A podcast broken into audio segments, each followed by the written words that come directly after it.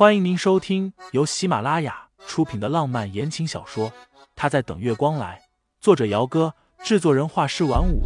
感兴趣的听众老爷们，赏个三连，点亮我的关注，点亮你的夜空。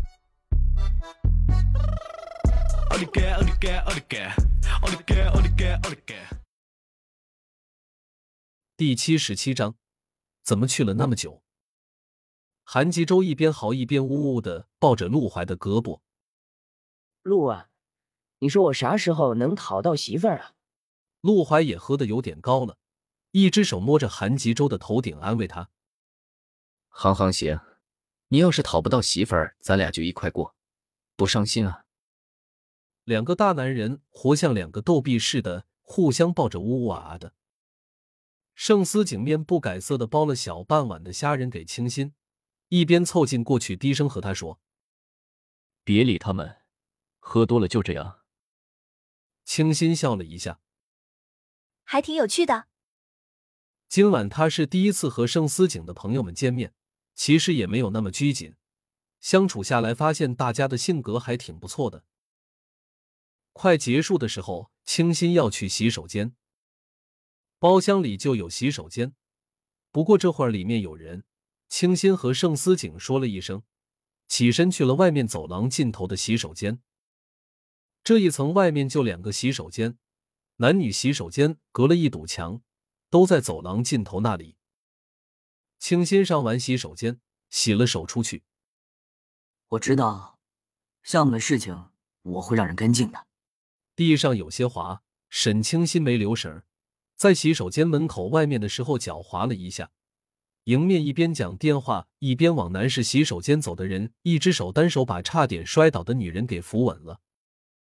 清新惊魂未定的连连和对方道谢：“谢谢。”哟，沈小姐。对方挂了电话，挑了一下眉梢，那张风流多情的脸上是一抹意味不明的笑意。傅傅先生，清新没想到会在这里碰见傅宇，当下心里便觉得有些尴尬。前几天在咖啡厅里，傅玉还说要么还钱，要么就得跟他回上城去。结果现在再见面，他已经是盛思景的妻子了。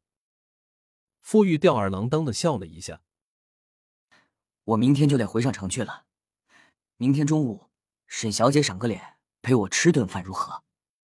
清新扯了一下唇角，还没说什么，傅玉又道：“有些关于你父亲的事情，想不想知道？”清新敏春思考了几秒钟，点点头：“好。”傅玉说了个地方，这才往男士洗手间里去。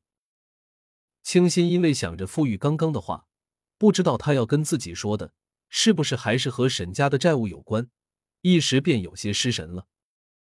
回到包厢门口的时候，里面刚好走出来一个人，是潇潇。沈小姐，潇潇把门一关，整个身体挡住了半边的门口，两只手环胸，挑眉看着面前的女人。能不能冒昧问一下，你和盛思景是什么时候在一起的？对方语气不善，且带着些高高在上的意味。清新笑了笑，萧小姐这么好奇我和盛思景的事情。你不会是对我男朋友有什么企图吧？她原本是想说丈夫的，但是想到现在还没有人知道她已经和盛思景结婚的消息，这才把丈夫给改成了男朋友三个字。企图。潇潇慢慢的嚼了一下这两个字，眼神随即就阴郁了下来。你什么都不知道，一个被前女友抛弃的小可怜儿，转身就搭上了前男友的小叔。应该是我问你才对，沈小姐对思景有什么企图？潇潇净身高和沈清新差不多，但是因为他今天穿的是十一公分的黑色高跟鞋，所以视觉上看起来比穿着几公分粗跟鞋的沈清新高了许多。我对他有什么企图啊？你不如去问问盛思景对我有什么企图，还差不多。清新弯唇笑得有些欠扁，毕竟是他追的我，我看他追的这么辛苦又真诚。只好勉为其难的答应他了。沈清新这个人，若是你一开始就端着高高在上的姿态去刺他，他也会像只刺猬似的毫不犹豫的刺回来。毕竟兔子急了还会咬人呢。何况沈清心这只兔子还牙尖嘴利的。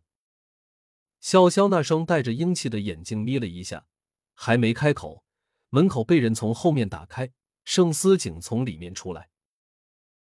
清新看见盛思景的脸，整个人如同瘪了的皮球一般，迅速的就淹了下去。也不知道他刚刚那话盛思景听见没有。盛思景倒是没表现出什么异常，淡声问了一句：“怎么去了那么久？”洗手间里人有点多。听众老爷们，本集已播讲完毕，欢迎订阅专辑，投喂月票支持我，我们下集再见。